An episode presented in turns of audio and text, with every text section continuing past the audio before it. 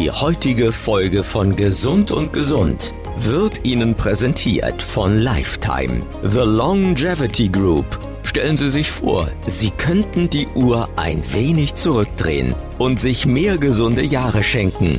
Lifetime begleitet Sie auf dem Weg, Ihr biologisches Alter auf Basis neuester Wissenschaft nachhaltig zu reduzieren. Entdecken Sie mehr auf lifetime-group.com. Gesund und gesund. Länger leben. Der Podcast für Langlebigkeits- und Zukunftsmedizin. Mit Professor Dr. Volker Limroth und Dr. Gerd Wirz. Hallo, liebe Hörerinnen und Hörer. Mein Name ist Dr. Gerd Wirz. Ich bin Neurophysiologe und Digital Health Experte mit dem Spezialgebiet Zukunftsmedizin. Und auch von mir ein herzliches Hallo. Ich bin Professor Dr. Volker Limroth, bin Chefarzt an der Klinik für Neurologie und Intensivmedizin in Köln-Mehrheim. Gemeinsam sind Sie das Team Gesund und gesund für ein besseres und längeres Leben.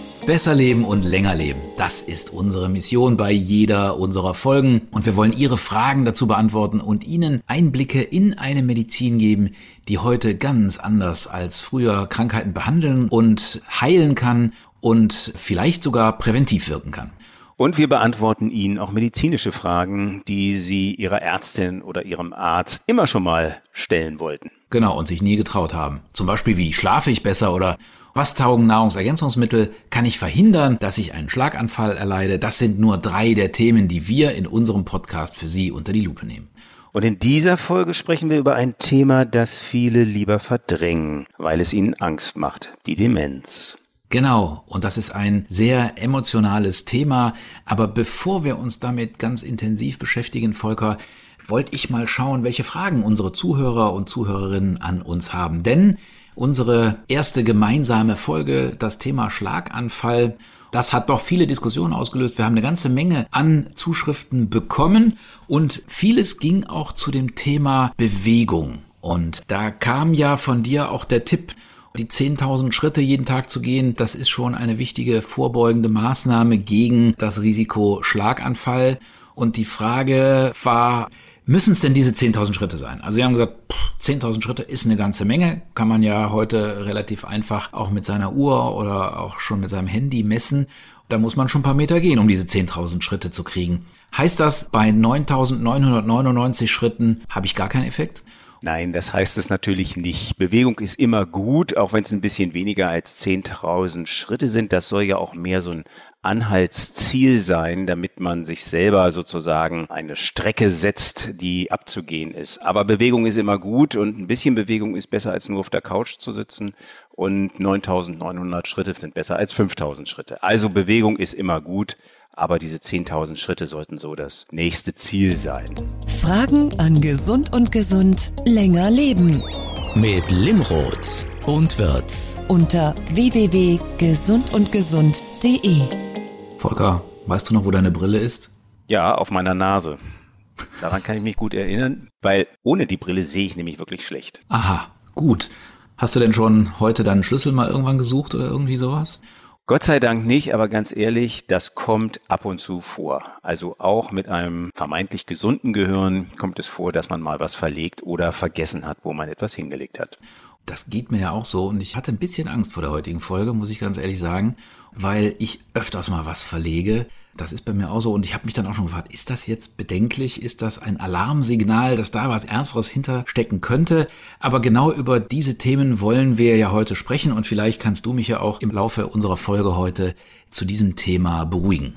Das kann ich ganz bestimmt und ich glaube, ich kann auch unsere Zuhörer beruhigen, denn es gibt Verhaltensmuster, die sind ganz typisch für uns alle und im Bereich des Normalen. Und wir haben eben schon einen Klassiker erwähnt, wo ist mein Schlüssel? aber auch der Gedanke, ich verlasse mein Haus und habe ich das Fenster zugemacht oder habe ich den Herd abgestellt. Das sind alles ganz normale Gedanken, die man sich auch stellen kann, wenn man sozusagen ein völlig gesundes Gehirn hat. Die Frage. Kann man Demenz vorbeugen und wie geht das? Und eines hast du ja eben schon verraten, wir können ja die Anspannung von allen und auch von mir ein bisschen nehmen. Wenn man im Alltag mal ab und zu was vergisst oder wenn man Sorge hat, man hätte was vergessen dann heißt das noch lange nicht, dass man an beginnender Demenz leidet. Genau. Manchmal hat man einfach nur zu viel im Kopf und ist unkonzentriert in unserer sehr oft ja doch hektischen Welt. Und wann es wirklich ernst ist, das erfahren Sie jetzt in dieser Folge. Die Fakten. 1,8 Millionen Menschen leiden in Deutschland unter Demenz. Und die Deutsche Alzheimer Gesellschaft warnt tatsächlich davor, aufgrund unseres demografischen Wandels, dass die Zahl der Erkrankten noch dramatisch ansteigen könnte. Sie rechnen damit, dass wir im Jahr 2050 2,4 bis 2,8 Millionen Erkrankte haben. Ja, und was versteht man unter Demenz? Das ist die abnehmende Leistung der geistigen Fähigkeiten, zum Beispiel das, was wir eben schon angesprochen haben, der Gedächtnisverlust. Und die Krankheit tritt vor allem im Alter auf. Das Risiko steigt besonders ab 65 Jahre an und es gibt ganz verschiedene Formen. Die häufigste Erkrankung, die viele von Ihnen daheim sicherlich schon gehört haben, ist die Alzheimer-Erkrankung. Daran leiden ungefähr zwei Drittel aller Menschen, die an Demenz leiden. Und bei dieser Form bilden sich an den Gehirnzellen Eiweiße, sogenannte Amyloide, die die Kommunikation innerhalb und zwischen den Zellen stören. Davon wird uns Volker sicherlich später noch viel genaueres erzählen. Andere Demenzformen sind zum Beispiel die vaskuläre Demenz, die Lewy-Body-Demenz und die frontotemporale Demenz, alles Fachbegriffe, wo wir sicherlich gleich noch ein bisschen Licht ins Dunkel bringen. Bei der letzteren, bei dieser frontotemporalen Demenz sterben vor allem Nervenzellen ab, die für Emotionen und für das Sozialverhalten verantwortlich sind. Das ist natürlich besonders tragisch. Und deswegen können sich bei dieser Form dann eher Persönlichkeitsveränderungen bemerkbar machen. Volker, weiß man eigentlich, warum manche Menschen diese Krankheit bekommen und andere nicht? Ist das vorhersagbar? Jein. Also, du hast ja eben völlig zu Recht gesagt, dass die Alzheimer-Demenz eine von vielen ist oder von mehreren. Und das deutet schon darauf hin, dass diese Demenzformen oder diese unterschiedlichen Demenzformen auch unterschiedlich entstehen. Und für manche Demenzformen ist die Forschungslage besser als für andere. Und die Alzheimer-Demenz, die haben wir inzwischen relativ gut verstanden. Und da wissen wir auch ziemlich gut, dass es dafür eine genetische Voraussetzung gibt. Also du kannst eine Genetik haben, mit der du die wahrscheinlich nie bekommen wirst. Du kannst eine Genetik haben, mit der die Wahrscheinlichkeit hoch ist. Und du kannst auch eine sehr ungünstige Konstellation haben, mit der die Wahrscheinlichkeit nahe an 100 Prozent ist, dass du die irgendwann in den ersten 60 Jahren deines Lebens erwischt.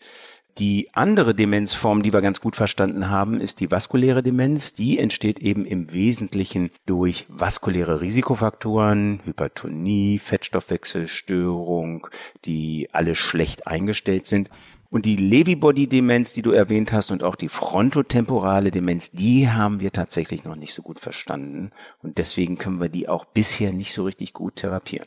Also vaskuläre Demenz heißt also die, die daher zustande kommen, weil die Gefäße nicht mehr so richtig gut durchblutet werden. Quasi wie der Herzinfarkt können auch die Gefäße im Hirn ein bisschen weniger gut durchblutet werden und dadurch sinkt die Gehirnleistung. So ungefähr, wobei es sich dabei um viel kleinere Gefäße handelt mhm. als jetzt die großen Koronargefäße. Man muss sich das wirklich so vorstellen, vielleicht um das zu visualisieren, als wenn das Gehirn ein großer, dichter Schwamm wäre, da verenden sozusagen oder verstopfen wirklich kleine, nur unter Mikroskop erkennbare Gefäßabschnitte, Kapillaren und in den ganzen Gewebeabschnitten lagert sich eben vieles ab, was wir sonst im Blut sozusagen als Stoffwechselprodukte finden. Also eine Menge offener Fragen für uns, also Zeit, das Thema ein bisschen genauer unter die Lupe zu nehmen, damit wir alle gesund werden bzw. gesund bleiben. Die Vision. Am 21. September war Welt-Alzheimer-Tag. Wusstest du das? Ja, das wusste ich. Was machen Mediziner da? Ich würde denken, die allermeisten Mediziner haben Business as usual und tun das, was sie sonst auch tun, Patienten behandeln, Visiten machen, Rezepte unterschreiben. Es ist aber ein Tag, der, glaube ich, so für das Bewusstmachen dieser Erkrankung ganz wichtig ist. Ne? Also ich glaube, es leiden ja sehr viele Menschen an Alzheimer. Wir haben es ja eben gehört wie die Daten sind. Aber so in der Öffentlichkeit redet man nicht so gerne darüber, oder? Ist natürlich ein unangenehmes Thema, aber diese Tage, die bestimmten Indikationen und Krankheiten gewidmet sind, die sollen natürlich vor allen Dingen die Betroffenen aufklären. Und was man gerade beim Alzheimer natürlich nicht vergessen darf, es ist ja nicht nur der Patient, sondern es sind die Angehörigen drumherum, die diesen Patienten begleiten, die einen Partner verlieren, die einen Vater oder eine Mutter verlieren, wo wichtige und tolle emotionale Erinnerungen langsam verloren gehen. Und für all diese Menschen sind diese Tage eigentlich gedacht, um Hilfestellungen zu geben, um neueste Erkenntnisse weiterzugeben und um eben ganz viele Fragen zu beantworten. Wir haben ja eben gesagt, und so sind ja auch die Statistiken, dass die Demenz eine Erkrankung ist, die Menschen häufig im Alter 65 plus erwischt. Aber nicht ausschließlich, oder? Ja, das stimmt leider. Ich habe eben schon im Nebensatz erwähnt, dass es eine genetische Veränderung, wir nennen das Disposition, Veranlagung geben kann, bei der man gerade auch ein Morbus Alzheimer relativ früh schon so mit Mitte 40 bekommen kann. Das ist selten, aber das kann durchaus passieren, wenn man diese ungünstigen genetischen Konstellationen hat. Es kann also im Grund jeden treffen. Und jetzt ist ja für uns alle wichtig, was sind denn, nachdem es die verlegten Autoschlüssel oder Hausschlüssel nicht sind, was sind denn nach deiner Ansicht oder nach der Meinung des Mediziners die Alarmsignale, bei denen man tatsächlich wachsam sein sollte? Also entweder man selber oder möglicherweise auch man als Angehöriger oder Zugehöriger, der mit jemandem lebt. Also normalerweise funktioniert der Mensch ja mit vielen Mustern und Schablonen. Und diese Schablonen, Bewegungsschablonen, auch Abläufe, Rituale mit anderen Menschen, die funktionieren relativ lange gut. Was aber relativ für die Angehörigen schnell sichtbar ist oder empfindbar ist, sind Gedächtnisstörungen, insbesondere des Kurzzeitgedächtnisses, während das Langzeitgedächtnis noch relativ gut funktioniert und Orientierungsstörungen. Insbesondere wenn also ein Angehöriger plötzlich sich nicht mehr zurechtfindet, auch in sonst sehr bekannter Umgebung nicht mehr den Weg zum Nachbarn findet, sich verläuft, dann muss man wirklich wachsam werden und muss damit rechnen, dass hier eine Erkrankung schon gestartet ist, die weiter abgeklärt werden muss. Also ich meine, es ist ja Fluch und Segen. Unser Gehirn kann ja unglaublich viel ausgleichen. Ne? Absolut. Und wir können eben auch sehr lange mit tief sitzenden, engrammierten, so nennen wir das, Schablonen ein Muster aufrechterhalten, das es uns erlaubt, als völlig normal integriert zu gelten. Aber sobald eine Situation von einer Schablone oder einem Muster abweicht, dann muss der Patient eben eigentlich sein Großhirn benutzen, um adaptiv dieser Situation gerecht zu werden. Und das kann dann der beginnend demente Mensch meistens nicht mehr leisten. Und dann fällt er tatsächlich auf, dass er diese kognitive Leistung nicht mehr erbringen kann und sich eigenartig in dieser neuen Situation verhält, die vielleicht nicht als Muster und Schablone vorgegeben ist und die er schon häufig durchlebt hat. Was ist deine Einschätzung? Erkennt man eher selber als betroffene Person, dass man möglicherweise an Demenzsymptomen leidet oder erkennen die anderen das an uns viel schneller? Also meine klinische Erfahrung ist, dass insbesondere bei Alzheimer-Patienten eher die Angehörigen den Patienten bringen. Während bei den vaskulären Demenzen die Patienten tatsächlich selber früher anfangen zu klagen. Mhm. Da ist aber eine hohe individuelle Variabilität bei. Aber meistens ist es bei den Alzheimer-Patienten so, dass es eher den Angehörigen auffällt als den Patienten selber. Jetzt gehen wir mal so einen Schritt weiter. So erste Hilfe, was man so leisten kann. Also es ist ja keine akute Erkrankung, sondern sie schreitet ja ganz, ganz langsam fort. Aber sobald jetzt eine betroffene Person oder ein Angehöriger, eine Angehörige merkt, da stimmt was nicht, ich möchte das mal gerne abklären lassen. Was kann man tun? Was sollte man als erstes tun? Wichtig ist, dass man zum Facharzt geht. Oder meistens beginnt die Reise ja beim Hausarzt, der einen dann weiter verweist. Und dann bei beginnenden Demenzen, je nachdem wie alt der Patient ist, die Jüngeren landen meistens bei uns Neurologen, die Älteren dann vielleicht eher beim Psychiater oder Gerontopsychiater das ist ein bisschen unterschiedlich, hängt auch ein bisschen davon ab, wer gerade zur Verfügung ist und den schnelleren Termin vergibt.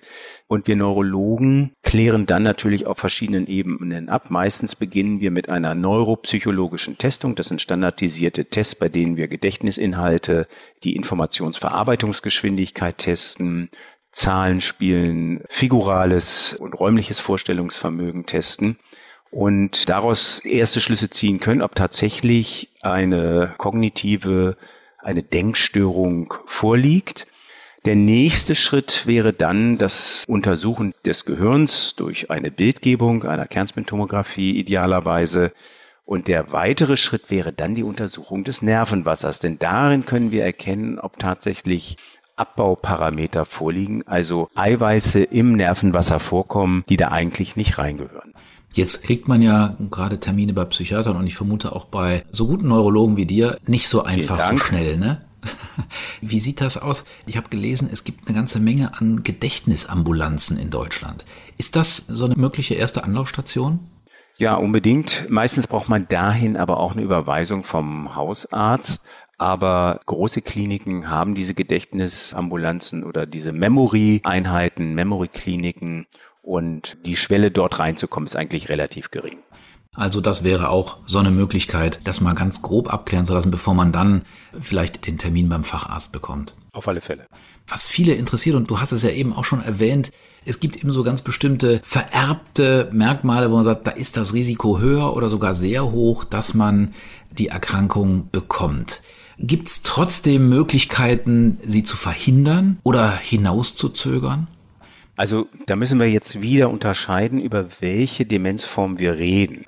Die vaskuläre Demenzform hängt natürlich ganz wesentlichen von vaskulären Risikofaktoren ab. Mit anderen Worten, ähnlich wie bei unserer ersten Folge, wir über Schlaganfälle geredet haben und die wichtigen vaskulären Risikofaktoren, die Schlaganfälle begünstigen, gilt für die vaskuläre Demenz fast genau das Gleiche. Je mehr unbehandelte vaskuläre Risikofaktoren ich habe, desto höher mein Risiko im Laufe meines späteren Lebens an einer vaskulären Demenz zu erkranken. Das heißt also frühzeitig gilt eigentlich auch aus dieser Sicht, vaskuläre Risikofaktoren gut in den Griff zu bekommen. Ein bisschen anders sieht's beim Alzheimer aus. Das kann ich an bestimmten Risikofaktoren während meines Lebens eigentlich nicht erkennen. Wenn ich das wirklich wissen will, und diese Möglichkeit gibt es jetzt vielleicht seit wenigen Jahren, kann ich das natürlich genetisch testen lassen. Und das war bis vor kurzem natürlich immer eine Gewissensfrage. Will ich das wissen, wenn ich es nicht behandeln kann? Oder stört das mein Leben, diese Gewissheit, dass ich dieses große Risiko habe? Aber wir kommen jetzt in eine neue Zeit, die es uns wahrscheinlich erlaubt, gerade den Alzheimer relativ gut zu behandeln, sodass eine ganz frühe Testung eigentlich Sinn machen kann ist ja, glaube ich, ein irrer Meilenstein. Ne? Die letzten 20 Jahre ist unglaublich geforscht worden in der Alzheimer-Therapie. Man hat immer gedacht, jetzt kommt irgendwas und es ist nie was gekommen. Genau, also da bewegen wir uns gerade mit einem Quantensprung nach vorne. Es gab viele, viele Jahre praktisch keinen medikamentösen Fortschritt in der Alzheimer-Therapie. Und jetzt kommen tatsächlich Hypothesen gesteuert, das heißt also speziell auf den Mechanismus, mit dem der Alzheimer entsteht, neue Medikamente, die diesen Mechanismus unterbrechen um gleich zu viele Hoffnungen nicht aufkeimen zu lassen. Das, was sozusagen im Gehirn schon kaputt gegangen ist, das wird man nicht wieder reparieren können. Aber man kann sozusagen die weitere Entwicklung deutlich verlangsamen oder sogar einfrieren. Und möglicherweise, da sind die Daten noch nicht ganz ausreichend, aber es sieht sehr danach aus, dass bei Menschen, die die genetische Anlage dafür haben und schon erste Ablagerungen aufweisen können, aber noch keine Symptome haben, dass man bei denen möglicherweise den Ausbruch der Krankheit komplett verhindern kann. Und das ist ja nun wirklich eine gute Nachricht. Und das ist ja dann auch so eine Motivation, sich doch relativ frühzeitig aufklären zu lassen, ob man denn ein persönliches Risiko hat. Aber du hast ja auch gesagt, eine Reihe von Faktoren kann man auch selber bestimmen. Man kann das persönliche Risiko doch auch durch sein Verhalten und durch seine Lebensweise irgendwie verkleinern, oder? Ja, also um die ganze Diskussion noch ein bisschen schwieriger zu machen, muss ich vielleicht auch anführen, dass wir durchaus die Situation haben, dass ein Mensch mehrere Arten von Demenz hat. Also es ist beispielsweise gar nicht so selten, dass jemand eine vaskuläre Demenz und einen Alzheimer hat. Und natürlich, wenn er die Veranlagung für einen Morbus Alzheimer hat und ausgeprägte vaskuläre Risikofaktoren, die nicht gut behandelt sind, dann schreitet der Alzheimer natürlich auch schneller voran, weil sozusagen die vaskulären Risikofaktoren quasi eine ergänzende vaskuläre Demenz parallel laufen lassen. Insofern kommen wir immer wieder zurück zu diesen wichtigen Faktoren, die wir im Laufe unseres Lebens wirklich penibel kontrollieren sollten. Welche Faktoren? Das sind die vaskulären Risikofaktoren, über die wir schon gesprochen haben. Bluthochdruck, mhm. Übergewicht, Typ 2 Diabetes, Rauchen, ganz schrecklich. Fettstoffwechselstörungen, erhöhtes Cholesterin, erhöhte Triglyceride, Also es gibt da eine ganze Menge Dinge, an denen man wirklich gut arbeiten kann. Heißt also, vieles von dem, was wir bei unserer letzten Folge zum Thema Schlaganfall gesagt haben, also ist gesund, ausreichend Bewegung, gesundes Leben, ausreichend Schlaf und auch so ein gutes soziales Netzwerk, ne, dass man viele Kontakte hat, das ist eigentlich eine gute Voraussetzung, um viele Risikofaktoren zumindest ein bisschen zu mindern.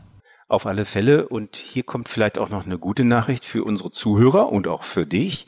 Tatsächlich ist die projektierte Anzahl von vaskulär dementiellen Erkrankungen im Hinblick auf die sich ändernde Demografie weniger stark eingetreten, als es vor 20 Jahren vorausgesagt worden ist. Und das liegt tatsächlich daran, dass wir vaskuläre Risikofaktoren besser kontrollieren. Das heißt also, die Anzahl der Menschen mit schlecht eingestellten Hypertonus ist geringer geworden, die Cholesterinwerte sind besser geworden und so weiter. Aber da ist natürlich noch ganz, ganz viel Luft nach oben. Aber tatsächlich können wir epidemiologisch bereits sehen, dass die Zahl der vaskulären Demenzen nicht mehr so stark ansteigt wie beispielsweise in den 80er und 90er Jahren. Das spricht ja für unsere Mission, ne, dass wir sagen, präventiv leben und so ein bisschen mehr in Richtung Langlebigkeit sich verhalten. Das fängt schon an zu wirken und ich hoffe, dass wir ja noch ganz viele Folgen machen werden zusammen, wo wir über diese Themen reden, wie man da noch aktiv beisteuern kann, dass man die Risikofaktoren eindämmt und länger gesund lebt. Genau, und da wir beide ja 100 Jahre werden wollen, werden wir noch so viele es. Folgen machen. Stell dir vor, ich habe was Wissenschaftliches gelesen. Kannst du dir das vorstellen? Und zwar Lancet. Ich merke, du bist ergriffen, ne, dass ich sowas mache. Und da habe ich eine Studie gefunden und das fand ich auch super. Die zeigte, dass wenn man schwerhörigen Menschen hilft mit Hörgeräten, dass man damit Demenzen vermeiden kann. Ist Schwerhörigkeit ein Risikofaktor? Ja, absolut. Und das ist viel zu wenig bekannt in der breiten Bevölkerung. Viele dieser Entwicklungen, die wir im Moment durchmachen und die uns Medizinern vielleicht klar sind, jedenfalls denen, die sich damit beschäftigen, sind in der Öffentlichkeit gar nicht so bekannt. Und ja, es ist so, dass die Menschen, die an, wie wir sagen, Presbyakusis, Altersschwerhörigkeit leiden, natürlich durch den verminderten Input und die verminderte Kontaktfähigkeit mit ihrer Umwelt, wenn sie ihre Schwerhörigkeit nicht behandeln lassen, tatsächlich auch kognitiv ärmer werden. Und das ist inzwischen sehr, sehr gut durch viele Studien belegt. Diese Lancet-Studie ist eine von mehreren. Die haben das sehr gut aufgearbeitet. Und man kann wirklich nur allen Menschen, die schwerhörig werden, raten, bitte lasst euch Hörgeräte anpassen, damit ihr genauso viel von eurer Umwelt mitbekommt wie bisher. Sonst führt es einfach zu einer, ich will jetzt nicht sagen, breiten geistigen Verarmung, aber doch zu einer Reduktion von Informationen mit einem Loslassen und einer Reduktion am allgemeinen Dingen, die um den Menschen rum passieren. Also ein ganz wichtiger Punkt, ein schlechtes Hören wirklich wieder zu verbessern durch Hörgeräte. Da haben wir doch schon wieder einen wichtigen Punkt für die Vorbeugung von dir erfahren. Jetzt hast du eben über Medikamente gesprochen, da will ich dich noch nicht rauslassen, so ganz zum Schluss. Die Krankheit ist schon lange bekannt. Alzheimer von einem Arzt namens Alois Alzheimer entdeckt worden. Der hat diese Ablagerungen im Kopf entdeckt, diese Proteinablagerungen und bisher keine Chance auf Heilung. Und jetzt gibt's den ersten Silberstreif am Horizont und das Medikament ist in den USA tatsächlich schon zugelassen, hier aber noch nicht. Willst du was darüber erzählen? Ja, gerne. Genau genommen ist es das zweite Medikament dieser Art, also ein sogenannter monoklonaler Antikörper gegen Amyloid. Also ein monoklonaler Antikörper ist ein Medikament, das nach dem Schlüssel-Schloss-Prinzip funktioniert und nur an ein ganz bestimmtes Molekül oder einen bestimmten Rezeptor bindet. Und diese neue Gruppe von Substanzen monoklonale Antikörper gegen Amyloid. Das ist der Name dieses falsch gefalteten Eiweiß, das sich in den Gehirnzellen ablagert beim Morbus Alzheimer. Das wird an diesen Antikörper gebunden und dann quasi rausgewaschen. Und die erste Substanz dieser Art, das war das Aducanumab, bei dem funktionierte das auch einigermaßen gut, allerdings nicht so gut wie mit dem Lecanemab und es hatte etwas mehr Nebenwirkungen. Das ist in den USA schon seit zwei Jahren zugelassen, aber das Lecanemab hat jetzt den großen Vorteil, dass es besser wirkt und dass es weniger Nebenwirkungen hat.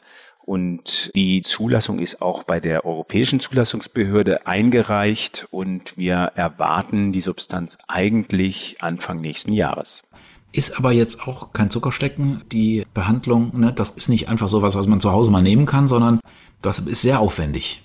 Der Aufwand hält sich eigentlich in Grenzen. Ich habe jetzt das Privileg gehabt, die Substanz schon bei den ersten beiden Patienten hier in Köln geben zu dürfen über ein spezielles Programm und mache damit eigentlich ganz gute Erfahrungen. Jedenfalls in den Anfangsdosierungen wird es ganz gut vertragen. Allerdings, mhm. du hast recht, man kann das nicht zu Hause reinlaufen lassen, wie mal vielleicht eine kleine Kochsalzinfusion, sondern die Substanz muss durch einen bestimmten Filter gehen, einen sogenannten Mikronfilter und deswegen an einem Perfusor hängen. Aber das sind ein paar technische Details. Deswegen wird das in jedem Fall beim Arzt erfolgen müssen und vielleicht auch nicht beim Hausarzt, der diese Instrumente nicht hat oder diese Infusomaten nicht hat, sondern dann vielleicht tatsächlich in einer Ambulanz oder bei einem Kollegen, der sich darauf spezialisiert hat. Der Zukunftscheck. Gott sei Dank, du hast mich beruhigt. Erstens verlegst du deine Schlüssel auch schon mal und zweitens ist es nicht so schlimm. Genau. Bevor wir die Folge schließen, kommen wir natürlich noch zu unserer Rubrik der Praxischeck, in der du als Checker unter anderem digitale Angebote zu unserem jeweiligen Wochenthema unter die Lupe nimmst. Jetzt verrate du uns doch mal, was hast du denn heute im Gepäck für mich und unsere Zuhörer? Und was ist dein Check der Woche?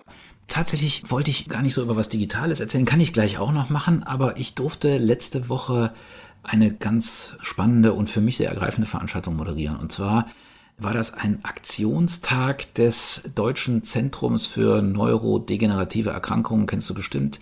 Das ist eine Forschungsanstalt, die nicht nur forschen, sondern die auch sich zum Ziel gemacht haben, so alle Beteiligten zusammenzubringen. Und die haben eine Informationsveranstaltung für Demenzpatienten und deren Angehörige gemacht, einen ganzen Tag lang. Und das hat mich echt berührt. Ich hatte auf der Bühne tatsächlich viele Betroffene, die auch schon seit Jahren mit dieser Erkrankung kämpfen und erfolgreich kämpfen. Und das hat mir dann auch Hoffnung gemacht. Teilweise hatten die schon eine Krankheitsgeschichte, die fast eine Dekade war und haben so enthusiastisch berichtet, wie sie sich dagegen erfolgreich wehren, wie sie auch ihren Alltag einrichten. Also ich fand das irre. Und ich habe einen Vortrag von einer Frau gehört, die erzählt hat, wie sie ganz banale digitale Helfer zu ihren Freunden gemacht hat. Also von Chat GPT angefangen über Alexa, Outlook und so weiter, wo sie überall diese kleinen Erinnerungshilfen hat und hat sich damit ihren Alltag eingerichtet kommt damit alleine gut zurecht, ist sehr aktiv in ganz verschiedenen Patientenbeiräten und so. Und da wurde mir auch klar, wie wichtig das Thema soziale Kontakte und sich selber intensiv intellektuell zu beschäftigen ist, um mit der Krankheit gut zu leben. Hast du die Erfahrung auch gemacht? Ja, unbedingt. Wobei diese Dame, von der du berichtest, natürlich wirklich eine Besonderheit scheint. Sie muss ja schon sehr technikaffin sein, um all diese Instrumente um sich herum zu installieren. Aber ja, die Erfahrung kann ich gut nachvollziehen. Was ich auch toll fand, ist, ich habe eine Sache, Vorbeugen und auch Therapie ist besonders beliebt. Tanzen. Wusstest du das? Ja, das wusste ich. Abgesehen davon, dass ich selber viel getanzt habe über viele Jahre mit meiner Frau. Nein, tanzen ist deswegen toll, weil du neue Schablonen einübst und damit insbesondere bestimmte Areale des Gehirns trainierst. Mal abgesehen davon, dass es natürlich auch kardiovaskulär eine tolle Sportart ist und die man sehr gut zu zweit machen kann. Es gibt ja nicht so viele Dinge, die man wirklich schön zu zweit machen kann ist Tanzen eine Art und Weise, äh, Sport zu machen, die ganz viele Abschnitte des Gehirns involviert. Man hört Musik, man hat Emotionen, man muss aber sich konzentrieren, ganz bestimmte Schablonen, Stereotyp wiederholen.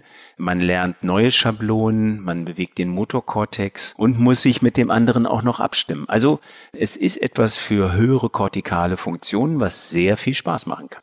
Und man macht das ja selten alleine zu Hause, sondern im öffentlichen Leben und man hat dadurch eben auch nochmal eine ganze Menge an Sozialkontakten, was dann noch ein weiterer guter Faktor ist. Genau, das ist auch noch ein ganz wichtiger Aspekt. Jetzt habe ich aber doch zum Schluss noch eine digitale Geschichte, da wollte ich dich auch nach deiner Meinung fragen. Ich habe so eine digitale App gefunden, ich glaube, die wird sogar von den Krankenkassen bezahlt und das ist so ein Diagnosetest ob man denn unter Demenz leidet oder nicht. Und den kann man anwenden. Ich glaube, der geht über mehrere Monate. Du musst dann zwölf Tests zu Hause machen, heißt Neotive Care oder so. Und wurde sehr gelobt, weil man da die Testzeitpunkte immer selber bestimmen kann. Man hat keinen Zeitdruck, man sitzt eben nicht beim Arzt im Sprechzimmer oder in der Klinik und kann also nach eigenem Gutdünken diesen Test immer wieder durchführen und der soll relativ genaue Ergebnisse liefern. Ja, ich kenne diese Anwendung, diese Diga. Ich habe damit noch nicht gearbeitet, aber sie ist mit Sicherheit relativ hilfreich, um so ein bisschen schon mal vorzusortieren. Und wenn man sozusagen immer im grünen Bereich ist und die App einem sagt, okay, das hast du eigentlich gut gemacht, kann man sich vielleicht doch noch mal etwas entspannt zurücklehnen. Nichtsdestotrotz die eigentliche Abklärung und die Diagnosestellung kann dann natürlich nur beim Arzt erfolgen. Das waren meine Tipps. Es gibt natürlich auch noch eine ganze Menge an Trainings-Apps. Das kann man aber, glaube ich, sehr schön, wenn man so in den App Store geht, mal suchen, wo man so kleines Gehirnjogging machen kann. Und ich glaube, das ist auch immer noch ganz hilfreich, wenn man da jeden Tag so ein bisschen was macht. Die sind sehr häufig auch spielerisch angelegt, so dass man da neue Level erreichen kann. Und ich glaube, wenn man sich damit beschäftigt, das hilft auch schon sehr. Besser leben. Wie geht das? Nachdem ich so viel erzählt habe, ist jetzt Volker wieder dran in dieser Rubrik und er gibt Ihnen einen ganz besonderen Rat, der eng mit unserer heutigen Frage zusammenhängt, also der ärztliche Insider-Tipp, unsere kleine Privatsprechstunde zum Schluss. Volker, fass doch vielleicht nochmal für uns zusammen, was kann ich tun, um mich vor Demenz zu schützen, wenn ich keine so herausragende genetische Prädisposition habe? Also grundsätzlich, dich kenne ich ja nun schon ein bisschen besser würde ich denken, du persönlich machst das eigentlich schon ganz gut. Du lebst gesund, guckst, dass deine vaskulären Risikofaktoren möglichst minimiert sind, lebst gesund, isst gesund, bewegst dich viel, machst Sport. Und damit hast du deine vaskulären Risikofaktoren eigentlich schon im Griff. Und wenn du, wie gesagt, keine genetische Disposition hast, dann musst du nur verhindern, dass du eine vaskuläre Demenz kriegst, die eben von außen relativ gut steuerbar ist und weniger eine genetische Disposition voraussetzt, sondern wirklich behandelbare Lifestyle-Aspekte hat, also Aspekte, die wir durchaus durch unser Handeln vermeiden können. Insofern, auch wenn es langweilig klingt, gesundes Leben mit Vermeidung vaskulärer Risikofaktoren beugt vor vaskulären Demenzen vor. Das Debriefing. Ja, lieber Gerd, was hast du denn nun heute gelernt? Ich muss das erstmal sortieren. Also ich habe eine ganze Menge von dir gelernt heute. Erstmal, man sagt immer so Demenz, ne? aber es ist ein so komplexes Krankheitsbild mit so vielen verschiedenen Unterarten, die man erstmal sortieren muss und wo man auf jeden Fall immer fachliche Hilfe braucht. Ich denke auch, dass man relativ frühzeitig, wenn man Symptome hat, also nicht, wenn man den Schlüssel vergessen hat, über den wir jetzt heute schon häufig zitiert haben, aber dass es gut ist, schnell mal nachprüfen zu lassen, ja, ob da was ist und dass wir vor allen Dingen die Angst nicht mehr haben sollten, einfach nur dann Risiko zu kennen und es dann nicht behandeln zu können, weil wir haben Medikamente am Horizont und ich glaube auch, man kann gezielt auch nicht medikamentös schon arbeiten, wenn man ein Risiko hat. Und je früher man dann anfängt, ich glaube, desto besser kann man die Krankheit in den Griff kriegen. Genauso sehe ich es auch. Und mir ist heute auch wieder klar geworden, wie vielschichtig und komplex es eigentlich für Außenstehende aussehen muss, insbesondere wenn wir Ärzte mit den vielen Fachbegriffen um uns rumschmeißen, dann ist das doch nicht sehr einfach, diese komplexen Zusammenhänge für Menschen, die vielleicht nicht aus dem Medizingeschäft kommen, zu verstehen. Und ich glaube, da müssen wir viel auch noch an uns arbeiten, um komplexe Zusammenhänge wirklich so zu schildern, dass man es gut verstehen kann. Das ist dir heute auf jeden Fall gelungen. Das freut mich. Ja, liebe Zuhörerinnen und Zuhörer, ich hoffe, es war etwas für Sie dabei. Wir konnten diese zugegebenermaßen emotionale, aber auch schwierige Materie gut besprechen und wir freuen uns auf Ihre Fragen. Fragen an Gesund und Gesund länger leben. Mit Limrod und Wirz. Unter www.gesundundgesund.de. Und beim nächsten Mal sprechen wir vielleicht auch über Ihre Fragen an uns. Das war Gesund und Gesund für heute. Besser leben mit Limrod und Wirz. Wenn Ihnen die Folge gefallen hat, freuen wir uns auf positive Bewertungen in Ihrem Portal und lassen Sie einen Sterneregen auf uns herabprasseln. Genauso gut freuen wir uns aber auch über Ihre Kommentare, über Ihre Wünsche zu neuen Themen und natürlich über Ihre Fragen. Bleiben Sie also doppelt gesund und schalten Sie beim nächsten Mal wieder ein. Das war Gesund und gesund länger leben mit Professor Dr. Volker Limroth. und Dr. Gerd Würz. Der Podcast für Langlebigkeits- und Zukunftsmedizin. Weitere Informationen im Internet unter gesundundgesund.de.